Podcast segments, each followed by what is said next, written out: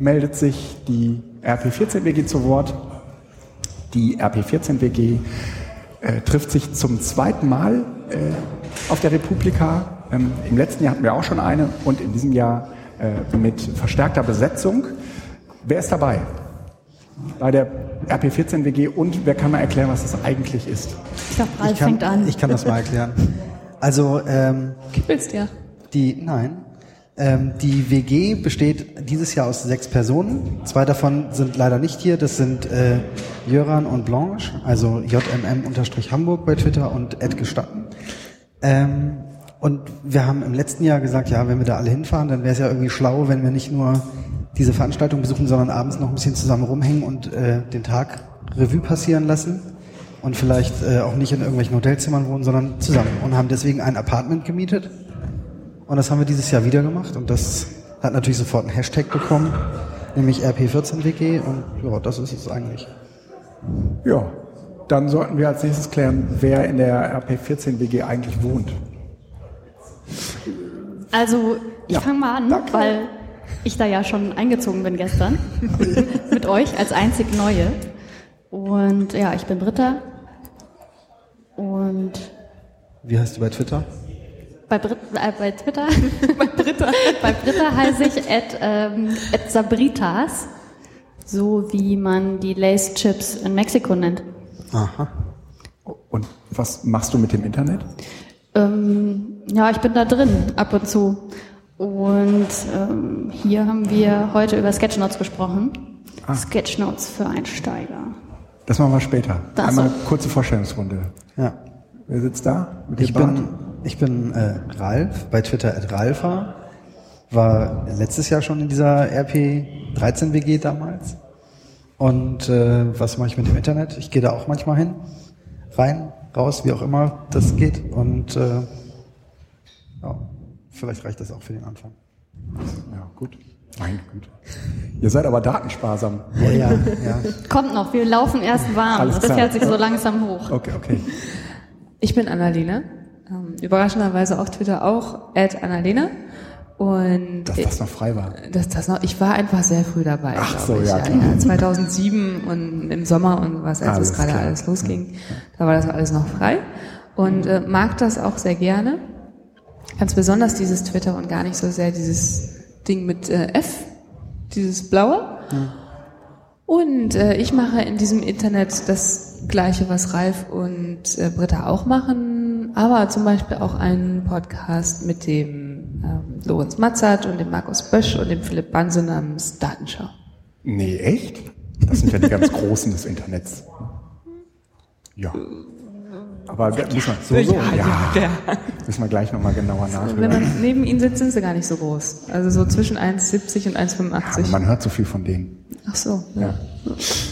Ich bin Guido, äh, bin im Internet unter Gibro unterwegs und podcaste in meiner Freizeit. Überraschung. Äh, und ansonsten äh, mache ich Bildung. Um jetzt mal so ähnlich datensparsam zu bleiben wie ihr.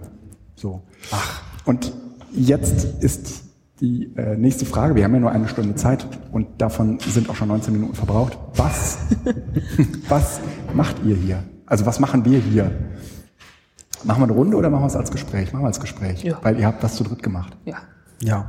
Du meinst, was machen wir hier auf der Republika oder jetzt an diesem Tisch? Nee, ja, nee, äh, auf der Republika. Okay. Ja, wir. Einer muss übernehmen, ich muss mich erstmal aushusten. Also ähm, willst du einen Schluck Wasser? Ja, das war so. das, die Ursache. Ähm, also was, was wir zu dritt gemacht haben, ist eine Session anzubieten. So ähnlich wie wir das äh, schon im letzten Jahr getan haben. Trommelwirbel, jetzt Ja. kommt der Name. Tada! Sketchnotes für Einsteiger hieß die Session. Und wir haben die deshalb zu dritt gemacht, weil wir ähm, unabhängig von der Republika äh, Meetups veranstalten zum Thema Visual Thinking. Ja. Visthink.de ist da die Website, über die wir das organisieren. Und da äh, trommeln wir Leute zusammen, die sich für visuelles Denken äh, interessieren. Visuelles Denken, Visuelles Denken, dass ja. das geht. Ja. Und ähm, ja, weil das so nett ist und so viel Spaß macht, haben wir gedacht, dann machen wir die Session diesmal zu dritt. Ja. Mit genau diesem Orga-Team, das wir für den Standort Hamburg haben. Und äh, ja, dann haben wir heute eben eine Session gemacht, wo wir versucht haben, Leuten einen Eindruck davon zu vermitteln, dass sie irgendwie doch noch malen können oder zeichnen oder wie auch immer man das nennen will. Ja. Und haben ihnen so die Crashkurs-mäßigen Basics des Sketchnotens vermittelt. Und es waren scheiße viele Leute da. Was auch daran lag, dass der Raum zu klein war. Das Haben wir extra gebucht, wobei man muss sagen, letztes Jahr haben wir gedacht, okay, da kommen dann vielleicht so 30 Leute. Und äh, dann waren irgendwie so 90 bis 100 da oder vielleicht 150, wenn es Ja, hochkommt. halt Aber das war auf jeden Fall schon deutlich mehr, als wir erwartet haben.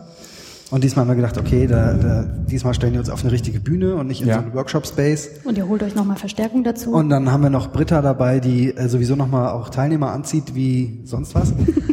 und ähm, ja, dann hat äh, die Republika dafür gesorgt, dass wir von der Firma Neuland irgendwie Stifte für ungefähr 300 Teilnehmer bekommen haben, haben uns einen Raum gestellt, der für 300 Leute bestuhlt war. Und dann waren plötzlich alle Sitze belegt und es saßen noch Leute auf dem Boden vor den Stühlen und es standen noch welche dahinter. Und es waren irgendwie so 400 bis 450 Leute in dieser Session und äh, wir waren wieder überrascht. Und Anna hat direkt vorgeschlagen, dass wir nächstes Jahr dann Stage 1 nehmen. Ja, das- so, das ist, ich glaube, das ist angewandter Größenwahn, so nennt man das. Aber es ist ja auch durchaus berechtigt. Sollen ja alle Platz haben. Es geht ja nicht darum, dass wir große Ja. Bühnen kriegen, sondern dass die Leute, die wirklich kommen wollen, dann auch entsprechend Platz finden Ja. Und mitmachen können. Ja, das war auf, das war großes Kino. Ich äh, habe äh, hinten gestanden und äh, gesehen, wie die Leute gemalt haben und äh, dachte irgendwie, meine Güte, das ist ein echter Workshop. Also das ist ja, findet man ja relativ selten auf, auf der Republika. Also solche Workshops, die sich nicht nur so nennen, sondern auch echt einer sind. Ja? Also Ja. ihr hattet jetzt den Vorteil wegen den Stiften, aber so insgesamt dachte ich, meine Güte, das äh, hat funktioniert. Das hat funktioniert. Ihr habt dann äh, methodisch, finde ich, auch sehr schön gearbeitet, weil ihr dieses, also ihr habt erst erklärt, wie man so Symbole macht. Das sagst du, weil du mit Bildung arbeitest. Ja, ne? habe ich auch gerade gedacht. Und sind dann und dann und dann habt ihr einen Film gezeigt und die Leute sollten Sketchnoten. Äh, und eigentlich hättet ihr jetzt noch einen Rückkanal gebraucht, wo die äh, Bilder dann irgendwie äh, vorne. Wir Aber haben ja, wir haben ja sowas wie einen Rückkanal. Also wir haben, und das äh, möchte ich jetzt nochmal ganz damit das auch gewertschätzt betonen. wird, was sie gemacht haben. Also zum einen sollen alle, die hier Sketchnotes machen, und es gibt einige, die das auch tun, äh, ihre Dinge natürlich sowieso A, erstmal veröffentlichen und die B, hashtaggen mit Sketchnotes. Ja.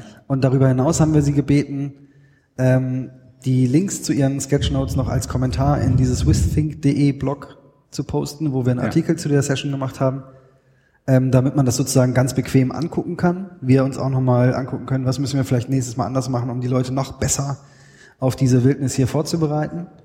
Und äh, wir verlosen dann ein Buch unter allen, die da Links gepostet haben zu ihren Sketchnotes. Wir können die Webseite doch eigentlich auch mal aufmachen, oder kannst du das? Äh, ich kann das, aber ich, ich muss mich dann dafür hier irgendwie. Aber wir äh, brauchen die Webseite Wand auch nicht. Also man sieht es ja nicht. Ähm, das habe ich gerade nicht so richtig verstanden, wie das geht. Von daher. Macht nichts. Also ich, ich könnte sie auf meinem Display öffnen, aber dann habt ihr nicht viele davon. Wir packen das mit in die Show Notes und ähm, Das ist gut. dann kann man sich das auf jeden Fall irgendwie nochmal nach anschauen. Ähm, ihr hattet jetzt eher einen Workshop gemacht, wo ihr erklärt habt, wie es geht, aber weniger irgendwie danach gefragt habt, warum das eigentlich gerade so gut funktioniert. Also warum klappt es? Wa- Was, was fasziniert Menschen an Sketchnotes so? Ich glaube, wir versetzen sie für einen Moment in die Lage, ähm, wieder fünf zu sein. Weil das ist, wenn du klein bist, eigentlich die Ausdrucksweise, die dir mit auf den Weg gegeben wird. Damit fangen wir an. Und ähm, sich das wieder auch, im, insbesondere im Arbeitsleben, als Hilfestellung zu holen, um mit der Informationsflut klarzukommen. Ich glaube, das kann riesen Spaß bringen und ganz gewinnbringend sein, weil du Emotionen in den Berufsalltag packst, dir Dinge besser merken kannst. Und das fasziniert einen selber so, wenn man jahrelang davon überzeugt war, ich kann nicht malen und man hat das auch so beigebracht bekommen in der Schule und jetzt auf einmal feststellt, hm, mit so ein paar Tricks und Kniffen kriege ich das doch hin Ja. und dann nach Hause geht und sagt, guck mal, habe ich gemacht. Und dann die Leute erstmal sagen, nee, glaube ich nicht. Und dann so, hm, irgendwie doch. Aber Man hat, man hat auch so ein ganz schnelles Erfolgsmoment, das ist ja das Tolle. Es Mhm. braucht gar nicht viel und du sitzt eine Stunde drin und du kriegst so ein bisschen was vorgemacht und dann machst du gleich nach und dann ist da auf einmal was. Und man ist selbst erstaunt von sich.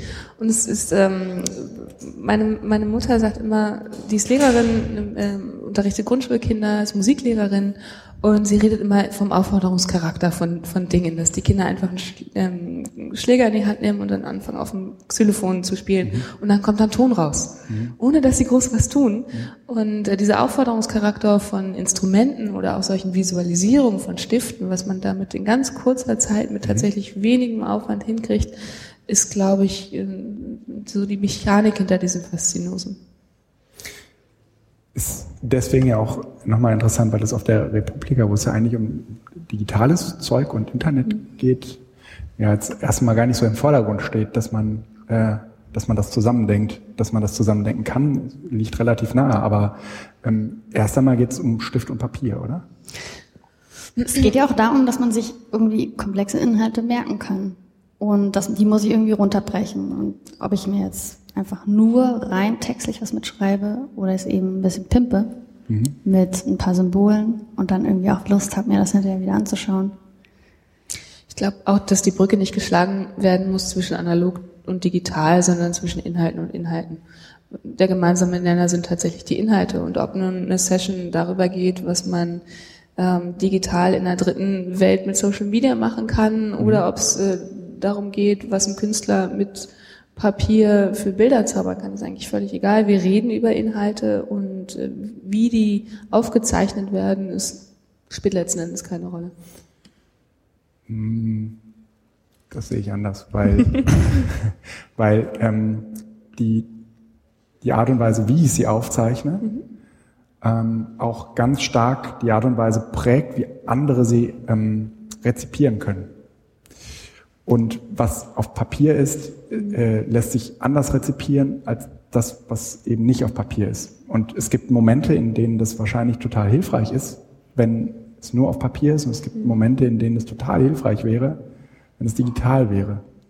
Ja, ja, äh, ja, vielleicht, äh, sorry, muss ich mich noch ein bisschen konkreter ausdrücken. Ähm, Papier ist zwar unser Hauptmedium, aber Sketchnotes sind ja nicht gebunden ans Analoge. Mhm oder ans Papier in dem Fall. Geht genauso gut digital. Man kann es genauso schnell auch vom Analogen ins Digitale transferieren und dann auch ja. teilen und es kann auch so rezipiert werden. Mhm. Und ähm, wie gesagt, für mich war ist der kleinste gemeinsame Nenner dieser Konferenz und von Sketchnotes die Inhalte und, ja. und nicht die Frage, ist es analog oder digital. Ja. Aber ich stimme dir absolut zu, mhm. dass äh, die Frage, wie Information überliefert wird und wie es rezipiert wird, definitiv auch davon abhängt, was für ein Medium das es ist. Habe ich mir auch gar nicht ausgedacht, sondern wie heißt dieser Medientheoretiker äh, aus den 60ern? Marshall McLuhan, Mar Medium is a Message. Ja, ja, ja. Die alten Medienwissenschaftler wieder. Äh, ich glaube, es ist noch was anderes. Also wenn wir den gleichen Workshop in einem Künstlerkollektiv angeboten hätten, dann wäre der vielleicht äh, optisch ein bisschen ansprechender ja. äh, vom Ergebnis, also das, was die Teilnehmer so produzieren. Ja. Ich glaube aber auch, dass jemand, der viel digital arbeitet, ähm, das als bereichernde Abwechslung erlebt, wenn er mal wieder irgendwie einfach einen Stift in die Hand nehmen kann. Und wenn es nicht so eine Pixelperfektion gibt und wenn es nicht irgendwie getippte Protokolle sind, sondern wirklich mal wieder, wieder was gemacht, was man anfassen kann, was man in die Hand nehmen kann, was man, wo man sehen kann, was man geschafft hat, vielleicht auch mal tatsächlich so ein ganzes Buch voll gemacht, also wirklich was äh, haptisches auch äh, wo man irgendwie seine Erfolge äh, sehen kann. Und ähm, wo man sich auch ein bisschen ja von diesem Perfektionswahn löst, dass alles genau ausgerichtet sein muss. Und dass das sozusagen deshalb hier auch einen ganz bestimmten Charme hat für die Leute. Genau, deswegen äh, war eure Passion wahrscheinlich auch so voll, ne? Vielleicht. Ja. Würde mich aber tatsächlich interessieren, warum die Leute da hinkommen. Ja, das also das können ja nicht 95 Prozent sein, ich gehe da einfach mal hin, weil mich das interessiert, das äh, muss ja schon irgendwie ein bisschen verankert sein, was so die Beweggründe sind, ob sie es mhm. mal irgendwo gesehen haben, ob sie es tatsächlich lernen möchten äh, oder tatsächlich nur Mitläufer sind. Zumal es parallel ja auch sehr an, spannende ja. andere Sessions gab, Absolut. zu denen ich gerne gegangen wäre. In ja. welchen Zusammenhängen braucht man das? Also ich meine, ich kenne ja jetzt Gar Bildungszusammenhänge. Völlig, völlig unnütz. Nicht machen. Ähm, also, also brauchen. Wann, wann, wann habt ihr das letzte Mal irgendwie gedacht, es war jetzt gut, dass es eine Zeichnung dazu gab? Heute, als ich aus irgendwelchen Sessions rauskam und kurz gedacht habe, äh, um was ging's? Und dann habe ich mir nochmal eine Sketchnote angeguckt und habe gedacht, ach ja, richtig. Also es hilft einfach, auch wenn man den ganzen Tag Input kriegt, ob das jetzt Meetings sind oder Schule oder so eine Konferenz. Es hilft einfach Dinge festzuhalten und zwar so, dass ich sie mir eigentlich auf einen Blick wieder erschließen kann, dass ich meine persönlichen Highlights festhalten kann, dass ich auch während der, während der Inputphase irgendwie dranbleiben kann. Ähm, ja. Und du kannst hinterher einfach auch noch mal Fragen aufgreifen. Also ich zum Beispiel würde mir heute an meine Sketchnotes greifen und sagen, sag mal, wo war hier eigentlich der Punkt? Oder habt ihr das genauso gesehen? Und es steckt so viel Persönlichkeit drin, was ich wirklich toll finde. Also ich könnte mir auch fünf Sketchnotes der gleichen Session angucken. Ich Ja. entdecke immer wieder andere Sachen. Ich Ja. finde die unterschiedlichen Stile toll, was Ja. da für subjektive Ansichten drin sind. Man kommt in diesen Entdeckermodus und folgt anderen Leuten in deren Sichtweise und Perspektive. Finde ich spannend. Spaß. Ich sehe gerade die, ähm, die Notizen von äh, Britta, die ja eigentlich viel eher Text sind oder sagen wir mal ähm, gestalteter Text sind, als dass es ähm, irgendwie gemalt wäre. Also das, was ich jetzt unter Malen verstehe. ne? Genau, also Aber deswegen heißt es ja auch Notes, also Sketch Notes. es ist eben eine Kombination aus dem, was ich denke, was wichtig ist, was ich mir notieren möchte, und dann mache ich drumherum ein paar Symbole, ein paar Icons. Und ähm, ich glaube, der Fokus kann sich verschieben, also dass du irgendwann, wenn dein Bildvokabular immer größer wird, dass du dann auch mehr Bildvokabular gleich direkt live mit dazu zeichnest beim Sketchen. Aber am Anfang ähm, es ist bei mir zumindest noch sehr textlastig. Und mir fällt es auch schwer, sozusagen mich von Details zu lösen.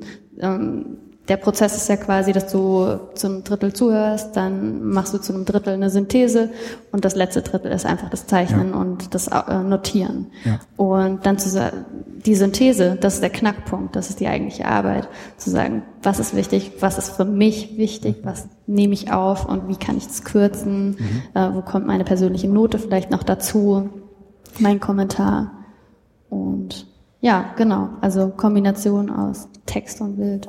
Ich, ich glaube aber nicht, dass sozusagen ähm, mit zunehmender Erfahrung und größerem Wortschatz das unbedingt ähm, sich das Verhältnis stärker zu den Bildern verschieben muss, weil ich glaube, es gibt einfach Inhalte, die sich auch textlich besser erfassen lassen. Was ich aber spannend finde, ist, dass äh, Sketchnotes in, in der Regel eben nicht linear zu lesen sind oder nicht primär linear. Und äh, manchmal hat man ja auch nur ein Bild, das irgendwie dazu passt oder das man dazu malt. Ja. Ähm, und es ist trotzdem, also diese, diese Kombination aus Text und Bild ist halt sehr stark, weil wir ähm, ja tatsächlich ein Bild im Kopf haben, das wir verknüpfen können mit diesem textlichen Inhalt, der dann wiederum sehr explizit ist. Und darüber haben wir schnell wieder einen Zugriff auf das, was wir da festhalten wollten. Wir haben mal, als wir uns letztes Mal getroffen haben, über Gestaltungsmittel von Sketchnotes oder Visualisierung gesprochen. Und ich glaube, viele gehen in solche Workshops mit der Annahme rein, ich lerne jetzt zeichnen. Ja. Und ähm, uns oder mir war es immer wichtig zu betonen, dass es tatsächlich nicht nur um Bilder geht. Denn Symbole sind, wie du gesagt hast, äh, nicht immer explizit, können mehrdeutig sein, implizit, muss man nochmal näher definieren. Dazu ist Text super.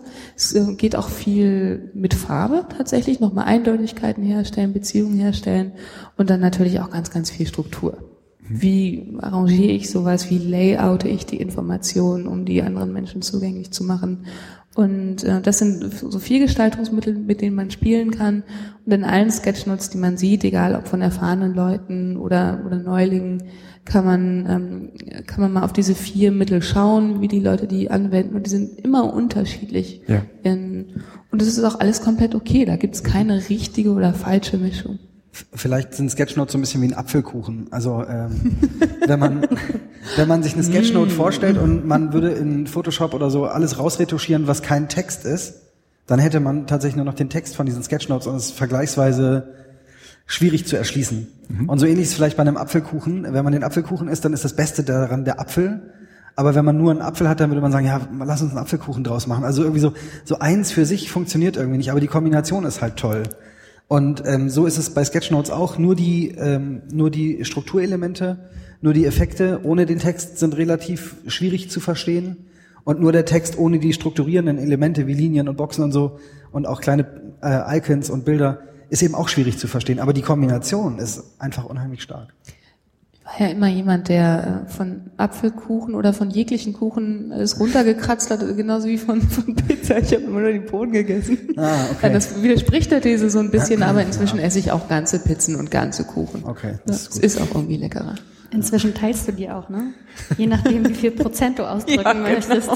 75 Prozent, gib mal ein Viertel Pizza ich hier. fand es immer super anstrengend, solche Sketchnotes zu machen, weil sie halt ähm, es ist viel einfacher äh, mitzuschreiben, was der Typ da vorne erzählt, als ähm, zu überlegen, wie man das gestalterisch umsetzt. Ja, weil du dir dann die Synthese sparst, weil du einfach nur stupide mitschreibst, was er sagt von, und hast dabei Nee, nee, nee. und hast ein gutes Gefühl, Ja. aber die Synthesearbeit, Ja. die ist eben anstrengend. Dann, dann bist du halt nur ein Aufnahmegerät. Dann kannst du auch einen MP3-Player hinnehmen oder so einen Rekorder hinlegen und das abtippen. Ich glaube, es ist eine Übungssache. Ja. Ganz Ja. tatsächlich. Also äh, Das glaube ich auch, aber ähm, ich habe zumindest, also ich habe es ja auch mal versucht ne? und habe irgendwie gemerkt, nee, äh, ist nicht so meins. Äh, ich stehe total auf Volltextdurchsuchbarkeit. Ich mag das irgendwie. Volltext. Also ja, ich weißt du, was ich meine? Absolut. Absolut. Schönes Wort. Ne? Also du hast irgendwie ganz, ganz viel Text produziert und du findest ihn immer irgendwie wieder. So, du kannst irgendwie nach Volltextdurchsuchbarkeit äh, suchen und du findest das dann auch. Blöd ist nur, wenn du es dann nicht Volltextdurchsuchbarkeit genannt hast, sondern Textsuche oder sowas. Ja. Also in dem Moment. Oder wenn die und- Suchmaschine scheiße ist. Ja, und in dem Moment wäre es doch toll, wenn du vor deinem äh, Volltext, den wir ja, Ja. nicht abschaffen wollen, eine Visualisierung hättest mit den wichtigsten vier, fünf Begriffen und irgendeinem so einem Strukturzusammenhang, Ja. der dir hilft, in deinen Ja. voll durchsuchbaren Text wieder reinzufinden und zu sagen, ah, da will ich jetzt suchen. Ich will gar nicht meine ganze Festplatte durchsuchen. Das macht ja schon jemand anders. Ich glaube, es geht ja auch gar nicht um das Entweder-Oder, ob man das jetzt Nee, unbedingt nee. machen muss. Fakt ist ja aus diversen ähm, Forschungsergebnissen, 60 bis 70 Prozent der Menschheit denkt visuell Mhm. und unsere Schulausbildung ist fast zu 100 Prozent auf Text und Nummern ausgelegt. Und das üben wir, üben wir, üben wir und vernachlässigen diesen Punkt, dass wir Informationen sehr gut auch mit Bildern und Struktur verarbeiten können. Und wahrscheinlich ist es auch deshalb, was, was es so erfolgreich macht, dass ganz viele da ein Potenzial sehen, irgendwas, was brach liegt, was man tatsächlich leicht wieder zutage befördern kann. Und man merkt sehr schnell die Erfolge. Ja. Ja, also finde eure Bilder auch erstmal schön. Vielleicht gehörst du auch zu den 30, 40 Prozent, die Nee. textlastig denken. Nee, das, das, das stimmt gar nicht. Ähm, ich habe Chemie studiert und äh, da, da muss man in der, anorgan, in der organischen Chemie ganz viele Reaktionsmechanismen lernen. Und Elemente malen. Oh, ich hab's Nee, und diese Reaktionsmechanismen sind vor allen Dingen irgendwie, gerade in organischen Chemie, ähm, halt immer irgendwie so 3D-Modelle von äh, irgendwelchen Kohlenstoffen und so. Und ähm, wie das dann irgendwie genau funktioniert, also diese Mechanismen, die sind auf jeden Fall sehr stark gemalt. So. Und ähm, als ich mich auf diese organische Prüfung vorbereitet habe, habe ich das eigentlich nur äh, schaffen, nur schaffen können, indem ich äh, das alles gemalt habe Okay. und das überall in meiner Wohnung verteilt habe und dann sozusagen allein durch die Tatsache, dass das da hang, dass man ständig irgendwie immer drauf guckte, einem irgendwann, sagen wir mal, diese Mechanismen bekannt vorkamen. Und das ist irgendwie dieses visuelle Ding, was, glaube ich, in, bei den Leuten, die Chemie gelernt haben, äh, irgendwie auch total drin ist. Ja. Aber also mir fällt gerade noch ein äh, anderes, vielleicht gutes Beispiel ein. Ähm, wenn du dir auf deinem Smartphone Google Maps anguckst und du willst wissen, wie komme ich von A nach B, dann hast du die Wahl, entweder dir so eine Wegbeschreibung als Text anzugucken oder mal so, eine, so ein Kärtchen anzuschauen. Ja. Und du kriegst darüber ganz unterschiedliche Informationen. Also Ja. äh, die Sachinformation ist eigentlich die gleiche, ne? aber einmal kriegst du eher so ein Gefühl für Ja. eine Entfernung, einmal so eine ähm, ja, Sachinformation über die Entfernung. Du siehst vielleicht aber auf der Karte auch noch, was ist denn drumrum, was du in dem Text gar nicht sehen würdest. Ja. Dafür weißt du auf der Karte nicht genau, wie viel Kilometer sind denn das von A nach B und so. Also das, das, äh, wie gesagt, das hat unterschiedliche Stärken. Ähm, ich würde ganz gerne die letzten 20 Minuten, die wir noch haben, Ja. darauf verwenden, äh, zu gucken, was wir sonst noch so gemacht haben. Oh ja. ja. Annalena, Ja. also, du hast noch einen zweiten Workshop. Du hast heute zwei Workshops gemacht. Ich meine, Richtig. Ich habe noch nicht mal einen untergebracht. ich hätte morgen eigentlich auch noch einen. Ja, ähm, volles Programm. Ich habe heute Nachmittag eine Session moderiert, tatsächlich nur in Anführungsstrichen. Und zwar zusammen mit Lorenz Matzalt, Silke Grunwald und Jan Schwocho. Das sind alles drei Datenjournalisten. Aha. Die Open, kenn ich. Vom Open Data. Ganz unterschiedlich. Der Jan Schwocho hat eine Firma namens Golden Section Graphics, die hat er seit 2007 und macht sehr ausgefeilte, sehr geile Infografiken und Datenvisualisierung. Hat er auch schon in mehreren Bildbänden rausgebracht, Deutschland verstehen zum Beispiel. Also wer Ja. sich öfter mal beim Gestaltenverlag rumtreibt, wird bestimmt schon mal über ein Buch vom, vom Jan gestolpert sein. Und die Silke Grunwald, mit der mache ich zusammen das Projekt Made of Things, wo wir in den letzten Jahren Wahlen visualisiert haben mit Essen. Ach, das warst, das warst du. Ja, das war ich. Oh, Unter geil. anderem mit der, so super. mit der Silke und der Lisa, ähm, den zwei Kolleginnen. Und Silke war heute da, die ist ansonsten Datenredakteurin bei der NZZ, bei der Neuen Zürcher Zeitung in der Schweiz. Und äh, der Lorenz Matzert, der eben vormals Open Data City gemacht hat und äh, inzwischen lokaler.de macht. Kenn ich. Und wir haben uns unterhalten darüber, wie frei Datenvisualisierung sein darf. Die Diskussion kam zustande, dass wir zum Beispiel Erbsendiagramme gemacht haben für, für die Gehälter der Bundeskanzlerin eines DAX-Vorstandes bei der letzten Wahl. Und ähm, sowohl Lorenz als auch Jan gesagt haben, ist doch gar nicht korrekt dargestellt. Der, es muss, der, der komplette Radius muss dargestellt sein, die Ja. Erbsen dürfen nicht gestapelt sein. Wir haben gesagt, wieso? Wir haben die Erbsen abgezählt. Stimmt doch alles. Ähm, und, und solche Knackpunkte sind ganz spannend, weil man an die Grenzen eines Formats stößt und grundsätzlich Fragen über, über richtig und falsch bei Ja. Visualisierung aufwirft. Und darüber haben wir eine halbe Stunde gesprochen. War viel zu kurz, haben wir gemerkt. Und war aber tatsächlich ein, guter Start und hat auch einen schönen Überblick gegeben über die Projekte, die die drei gerade machen und Erfahrungen, die sie im letzten Jahr gemacht haben in diesem doch relativ jungen Feld. Aha. Oh, und gibt's ein Fazit? Fazit, nächstes Mal eine Stunde drüber reden für uns da, tatsächlich. Fazit war, und das hatte gar nicht so viel ähm, damit thematisch zu tun, mit, mit dem, wie frei darf Datenvisualisierung sein, sondern tatsächlich eher, es gibt sehr viele unbeantwortete Fragen. Neben dem, neben den Formatfragen auch zum Beispiel Standards. Was sind Standards in der Datenvisualisierung?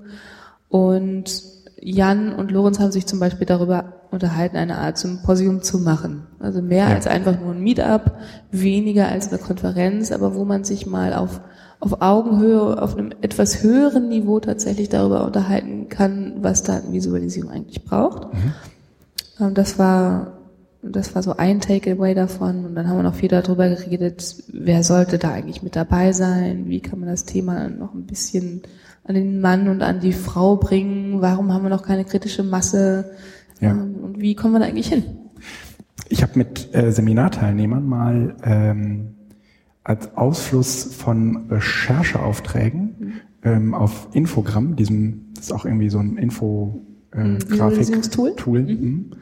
ähm, sollten die irgendwie ihre Rechercheergebnisse darstellen. Ja. Und, ähm, hab da gemerkt, dass es offensichtlich den Leuten relativ leicht fällt, irgendwie 25.000 äh, relevante Links zu recherchieren, aber relativ schwer fällt, ähm, daraus sagen wir mal, valide oder verstehbare ähm, Grafiken äh, zu, zu erstellen, die das irgendwie auch eindampfen. Ja? Und also nicht nur, weil man sich reduzieren muss und entscheiden und selektieren muss und entscheiden muss, was man, was man nimmt, ähm, sondern äh, eben auch gerade, was du sagst, ähm, sich entscheiden muss für eine Darstellungsform. Und äh, die ja dann letztendlich auch die Aussage mitprägt. Ja? Absolut. Das, äh, Da ist der interessante äh, Überschneidungspunkt tatsächlich zu Sketchnotes und diesem ganzen Thema visuelles Denken. Nämlich, wie bringe ich meine eigenen Gedanken so in Form, dass ich sie anderen vermitteln kann. Und der Prozess tatsächlich in Sketchnotes, zuhören, Informationen aufnehmen, sortieren, filtern, clustern, darstellen, ist der gleiche wie in einer Datenvisualisierung, ja. nur mit anderen Ausdrucksmitteln letzten Endes. Und wo du das gerade sagst, kommt mir spontan, das Interessante an den Sketchnotes ist auch, dass man sie häufig nicht nur für sich selbst macht, sondern auch für andere. Und das ist aber bei normalen Mitschriften in der Regel eher umgekehrt. Die macht man in der Regel für sich alleine. Oder es liest sie niemand. Oder Ja, Wenn man sie mal, ja. Wobei die, die Grundidee bei Sketchnotes schon auch eher ist, dass man die für sich selber macht. Okay. Sonst ist es eher so ein Graphic Recording und dann kann man nochmal über die Größe des Formats sprechen vielleicht. Aber ähm, ich glaube, das Interessante ist, dass es eben viel spannender ist, Sketchnotes von anderen Leuten anzugucken, Ja. als äh, Mitschriften von anderen Ja. Leuten durchzulesen. Ohne Frage. Ja. Ich glaube, das nimmt halt auch so ein bisschen Druck raus, wenn man sagt, die Sketchnotes, die sind für dich. Und dass Ja. man eben betonen kann, hier geht es nicht um Kunst, hier geht es darum, Ideen festzuhalten. Und ähm, das Ding ist, das wird so ein bisschen zum Selbstgänger, weil Leute mitkriegen Ja. Und dir dann über die Schulter schauen wollen.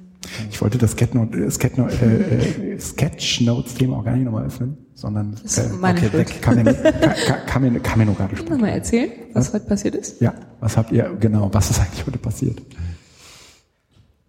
Bitte.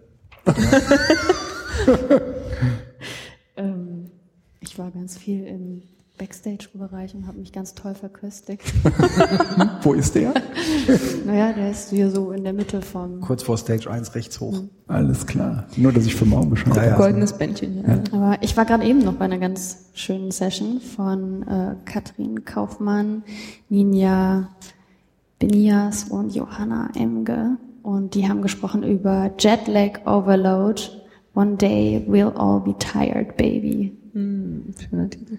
Und das Thema hat, fand ich irgendwie spannend, weil das, was so wir auch im Freundeskreis oft drüber reden, so ja, oh, wir brauchen mal eine Auszeit, wollen in die Natur, haben jetzt auch gerade letztes Wochenende ein schönes großes Landhaus gemietet mit fettem Garten hinten dran und Volleyballnetz und Spielplatz und Grillen und Weinprobe und alles, was man möchte in der Natur und ähm, ja, hat gut getan, aber es ist immer die Frage so, man möchte trotzdem die Stadt nicht missen. Und äh, dieses ganze Thema haben sie eben in ihrer in ihrem Talk elaboriert und letzten Endes gesagt, ähm, die Lösung ist Downshifting, also Verzicht, weniger arbeiten, andere Sachen arbeiten, vielleicht auch auf Geld verzichten, um dann irgendwie glücklicher zu werden. Okay. Habt ihr das auch, diese Natursehnsucht? Äh, ja, habe ich. Aber warum nicht mit Handy? Genau das. Also die, die Frage wurde auch in den Raum geworfen. Ne? Also, außer dass man dann häufig kein Netz hat. Äh, Aber das hat man ja auch relativ schnell irgendwie abgelegt. Also diese Nervosität, ähm, also wenn man kein Netz hat, hat man kein Netz. Ein bisschen Netz ist immer schlimm, weil man dann immer versucht, äh, noch das Letzte irgendwie rauszuholen, weil man irgendwie denkt so, komm, das muss doch rausgehen können.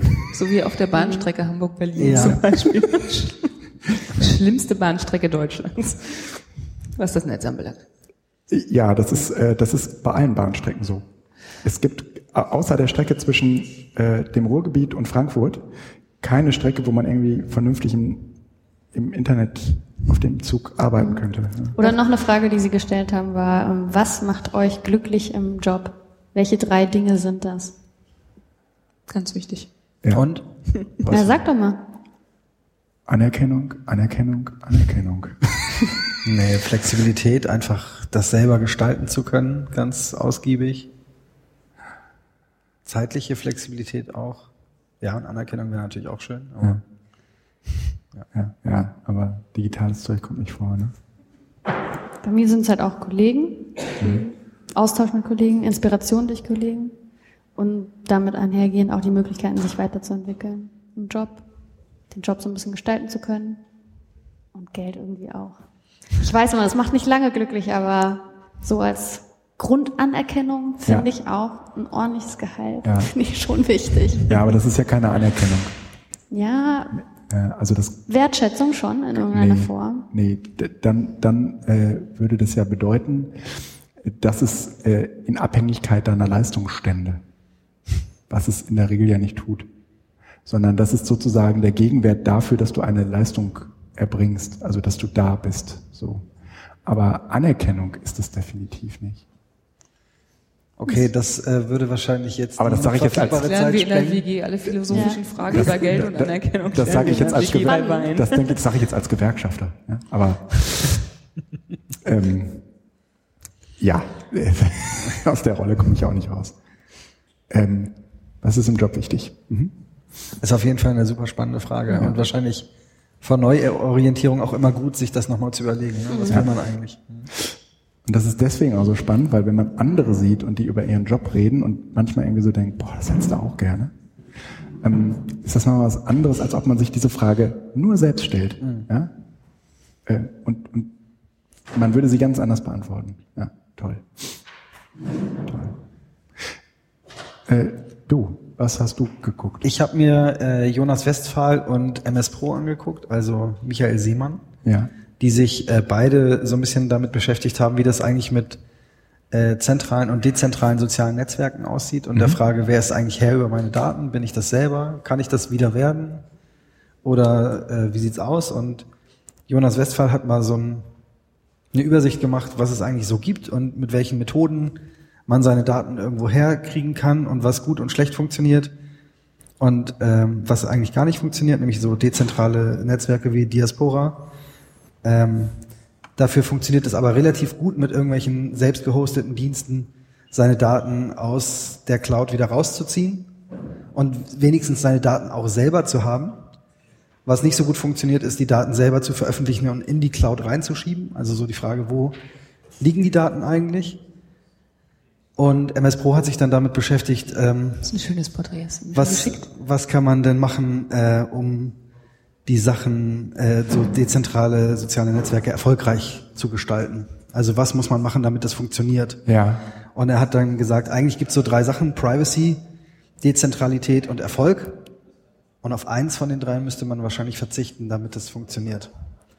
Und ähm, ich nehme mal an, weil er ja gesagt hat, äh, erfolgreiche dezentrale Warum muss man Netzwerke. darauf verzichten? Ja, weil, also es hat er vorher so ein bisschen hergeleitet, weil wenn ich die totale Privatsphäre will zum Beispiel äh, und meine Daten dezentral haben will, dann wird das kein soziales Netzwerk. Ja. Also wenn ich mein Adressbuch nicht mit irgendwem teilen will, Ja. dann äh, funktioniert das nicht. Und wenn ich sage, ich will, also Privatsphäre ist mir egal, aber äh, es soll zentral und erfolgreich sein, das ist ja sozusagen, was wir jetzt haben, äh, würde auch erfolgreich sein, dann ist es aber kein dezentrales soziales Netzwerk. Oder ich kann sagen, ich will es dezentral haben und privat, so wie bei Diaspora, wo nämlich nicht gleich alle Adressbuchdaten abgesaugt werden, dann ist es nicht erfolgreich. Ja, okay. Und das fand ich eigentlich ganz schön, äh, das auch nochmal aus der Richtung aufzuziehen. Und er hat auch äh, so ein paar erfolgreiche dezentrale soziale Netzwerke benannt. Ähm, eins zu eins Netzwerk zum Beispiel E-Mail ist relativ erfolgreich. Absolut. Und Ja, ähm, okay. ja, naja gut, also hat Ja. sich ab- hat aber ganz gut funktioniert. Und er hat auch nochmal so ein Beispiel gebracht für 1 zu N Netzwerke, nämlich einmal das äh, Web insgesamt, dann BitTorrents und hat das auch noch ein bisschen differenzierter gemacht und Blogs und den Google Reader und hat gesagt, eigentlich hätte der Google Reader ein super dezentrales soziales Netzwerk sein können, weil die Daten eigentlich in den Blogs sind und der Google Reader die zwar abzieht, Ja. aber natürlich die bei mir bleiben und diese Vernetzungsfunktion hätte darstellen können. War super aber, spannend. Da, ja, aber das ist so wie, wie dieses Netzwerk, wer kennt wen. Das funktioniert in Hessen, aber nirgendwo anders. Und, und ja, und so ein bisschen, und so ein bisschen ist es äh, dann eben auch mit äh, dem Google Reader, der funktioniert bei Leuten, die Blogs lesen und bei sonst niemandem. Ja, ja, also das hat er schon auch nochmal gesagt, dass sozusagen äh, man braucht immer einen, der den Markt irgendwie anführt, äh, der sozusagen alles kann und hat dann auch ganz schön gesagt, the winner takes it all. Äh, dann funktioniert es auch. Und da muss man sich halt für einen entscheiden. Also wenn man sagt, man will ein dezentrales soziales Netzwerk haben und will aber gar nicht der Größte und Beste werden, dann kann man es eigentlich gleich lassen, weil dann funktioniert es nicht. Also eigentlich waren wir alle bei WhatsApp und bei Facebook, weil alle da waren. Und nicht, weil jetzt irgendwie die Funktionen toll waren oder weil es ein zentrales oder dezentrales Netzwerk war. Das war eigentlich egal. Sondern man braucht irgendwie, wenn man sowas machen will, vor allem eine gute Idee. Also keiner geht irgendwo hin, weil das jetzt ein dezentrales Netzwerk ist. Außer so ein paar Freaks, ja, okay. Aber die Masse eben nicht. Ja. Und ähm, was er auch nochmal ganz schön äh, dargestellt hat, fand ich, ähm, war dieser Punkt, äh, dass er gesagt hat, naja, also man muss halt gucken, wer kann denn was eigentlich besser. Also wir können besser auf unsere Daten aufpassen, aber sowas wie eine, eine Suche oder ein Abgleich zwischen verschiedenen Nutzern oder so, das können halt Plattformen besser. Also wie zum Beispiel eben der Google Reader seinerzeit, äh, der konnte die Blogs unheimlich gut aussaugen und sagen, ja, und ähnliche Blogs machen dies und das und so. Das kriegen wir lokal selber gehostet gar nicht hin. Ähm, und deswegen muss man einfach gucken, wer übernimmt welchen Part in diesem Spiel und gibt es vielleicht doch irgendwann nochmal eine gescheite Lösung. War aber sehr spannend. Ich ähm, habe mir sechs Talks angeschaut heute, wo wovon, äh, ja, ich hatte ja Zeit. Ne? ähm, und, und eigentlich war es eher so, man guckt eine Viertelstunde rein und denkt so, oh Gott, ich gehe wieder. Und äh, das, das ist mir fast, fast überall so gegangen. Äh, Bei uns warst du auch nur ganz kurz, ne? Nein, ich kam später, weil ich vorher noch woanders war, wo, wo ich auch irgendwie so dachte, oh Gott, ist das schlimm. Das ist aber tatsächlich was, was bei der Republika ganz oft gesagt wird, dass die Qualität der Sessions mhm. ähm, manchmal oder oft zu wünschen übrig lässt. Mhm. Ging es dir auch so? Ja. Heute? Ja. Okay. Und was ich zum ersten Mal erlebt habe seit äh, Kalkscheune, mhm. dass ich nicht reinkam. Also, Ach, ja, okay. Also bei euch war es genauso voll wie ja. äh, parallel, wo ich eigentlich hin wollte, diese Barcamp, dieses Barcamp-Ding. Mhm. Ah, ja. ähm, da, da, war es so voll, die haben gar keinen mehr reingelassen. Das, da habe ich gedacht, Kalkscheune. Ne? Ah, das gab es die letzten Jahre aber auch. Also wenn du gerade Nein. doch schon. Was immer 2000 mehr dieses Jahr, ne? als im Vergleich zum letzten ja, Jahr. Ja, und äh, eine ganze Etage weniger. Ach, oben ist gar nicht? Nee, also oben ist, glaube ich, nur diese, diese Media Convention. Mhm. Ach so. Obwohl das Programm da auch nicht so dicht war letztes Jahr, oder? Ja. Also, Egal, anyway. Ist voll. Wie, wie, wie, auch immer, es ist voll und man kommt halt äh, nicht überall rein, äh, wo man gerne rein wollte. Und bei euch kann man halt noch rein. Ne? Ja. Also die Session war auch super, ja, aber. Also, was mir hier fast mehr passiert als bei äh, Barcamps, wenn du schon Barcamps ansprichst, äh, dieses zwischen den Sessions irgendwo rumhängen und mit Leuten quatschen, funktioniert hier noch besser und ja. ausgiebiger ich meine, weil einfach natürlich auch mehr Leute da sind ja. und so. Und wenn man eine Session gehalten hat, dann wird man vielleicht auch nochmal angequatscht und so. Das funktioniert auch sehr gut. Äh, und wenn man in so einer RP14-WG wohnt, und jetzt können wir schon fast dann äh, die Klammer schließen, ah, dann trifft man natürlich auch immer Idee. Mitbewohner. Nach drei Minuten. Äh, aber also das finde ich klappt hier einfach sehr schön, weil es äh, so nett gestaltet ist. Du hast alle möglichen Orte, wo du einfach äh, dich einigermaßen bequem hinsetzen kannst, wo auch nicht irgendwie parallel dann eine Session läuft, sondern so dieser Affenfelsen ist halt ganz nett und auch mhm. so das, was die Aussteller teilweise hinstellen oder draußen diese äh, Festzeltgarnituren und Liegestühle und so, das, das finde ich einfach sehr nett. Was ich aber eigentlich sagen wollte, neben der Tatsache, dass ich sechs Sessions besuchte und alle irgendwie Ach, so mittelgut Wie war's denn, Guido? Die Session, die wirklich gut war, äh, war witzigerweise die von Sascha Lobo. Ach. Ja, die war wirklich gut. Und ähm, ja, will ich noch zeigen. Ja, ihr müsst, ihr müsst die, ihr müsst die anhören. So Stream, ne? Ja, ja, ja. Mhm. Die war, die war gut. Also kann man nicht anders sagen. Äh, Was daran fandst du gut? Ich nehme mal, ich nehme mal den Anfang. Ich nehme mal den Anfang. Am Anfang ging es irgendwie darum, naja, ähm, es gibt da irgendwie so einen Vogelschutzbund in Bayern, die äh, haben 120 Festangestellte. Ja? Und zwar ist das ein Verein, der ausschließlich auf Spendenbasis basiert. Und jetzt könnt, Jetzt könnte man sich natürlich, wir haben noch fünf Minuten, jetzt könnte man sich natürlich fragen, ähm, warum kriegen die das hin und wir nicht? Ja? Weil offensichtlich unsere Eltern spendenbereiter sind als wir selbst. Ja? Also ne, so unsere eigene Welt, da sind wir nicht bereit, irgendwie Kohle für äh, herzugeben. Und offensichtlich ist uns das Internet dafür auch zu wenig wert als dass wir irgendwie, wir haben ja irgendwie eine gute Front. Also wir hätten ja ähm, digitale Courage oder wir hätten ähm, irgendwie die äh, Gesellschaft, die, die digitale Gesellschaft. Also es gibt halt einfach irgendwie eine ganze Reihe an Vereinen, die unfassbar gute Arbeit machen, sehr, sehr gut vernetzt sind, auch Zugriff auf den politischen Apparat hätten. Und wenn die irgendwie um Spenden bitten, dann spendet keiner. Ja? Und äh, hm? wir schon also es hat ja, okay, aber für erstmal das Argument aus. Die, die haben, halt, die, haben halt, die, haben, die haben halt einen Festangestellten. Ja? Und der Vogelschutzbund hat 120. Ja, ja? das sind Strukturfragen ganz oft. Das so. Okay, so fing er an. G genau, und ja. das fand ich auf jeden Fall erstmal bemerkenswert, dass offensichtlich irgendwie dieses Spendending in der Internetlobby nicht so funktioniert, wie es funktionieren könnte. Also wie es bei unseren Eltern funktioniert, die spenden offensichtlich. Ne? Hm, ich glaube, das ist aber also ja, also ich glaube auch, das hängt viel mit ähm, gewachsenen Strukturen und an der Tür klingeln zusammen und äh, Leute anders ansprechen und ähm, ich glaube, dieses menschliche mir ist etwas wichtig, deshalb gebe ich Zeit oder Geld oder was auch immer. Das ähm, das geht nicht weg. Ähm, das hat nicht mit der Generation zu tun, sondern damit, wie man angesprochen wird, wie man abgeholt wird und letzten Endes auch, wie professionell das geschieht. Ja, und, und für was? Ne? Also Aber letztlich muss man sagen, so Vögel haben äh, zumindest in der kommerziellen Welt eine relativ geringe Lobby, während ich unterstellen würde, dass es viele Unternehmen gibt, die irgendwie davon leben, dass es ein funktionierendes Internet gibt und der gemeine Nutzer vielleicht denkt so, ja, also ich bezahle ja schon an die Telekom fürs Internet, so ungefähr. Warum muss ich jetzt noch was spenden? Sagt ja niemand das arme kleine Internet. Genau. Hm, sagt Also es ist halt was Menge der anderes als so, als so Vögel von äh, äh, Fotos von kranken Vögeln oder sowas. Naja gut, dann hätten wir, also wenn, wenn das sozusagen die Diagnose wäre, dann hätten wir ein reines Vermittlungsproblem. Ja. Das glaube da ich. würde ich, da würde ich jetzt erstmal sagen, ja. Nee. Ich glaube, es hat auch was mit Nähe und Distanz zu tun. Ne?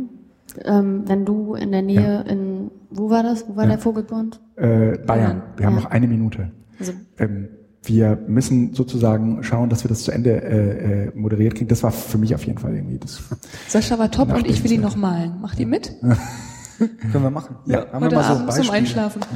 Wie lange hat er denn, wie lange hat er denn gesprochen? Ähm, es, äh, eine Stunde. Es war nett, es war nett mit, mit äh, uns allen. Hm, total. Ja. Und ich meine, wir, wir haben ja noch ein paar Tage. Wir haben noch ein paar Tage und wir werden auf jeden Fall auch äh, weiter RP14 podcasten, auch wenn nicht mehr aus dem Sendezentrum heraus. Genau. Da, da, dotcomblog.de ist die Adresse, ne? Da wird man das am Ende hören können. Ja. Wir packen das in die Show Notes, die auf .com-Blog zu sehen sind. Alles klar, vielen ja, Dank. und äh, über eure Kanäle müsst ihr es dann halt einfach Hey, und falls da Tschüss. draußen wirklich jemand zugehört hat, vielen Dank dafür. Ja, 20. Und, äh, habt eine gute Zeit. Ja. Tschüss. Dankeschön. Tschüss. Tschüss.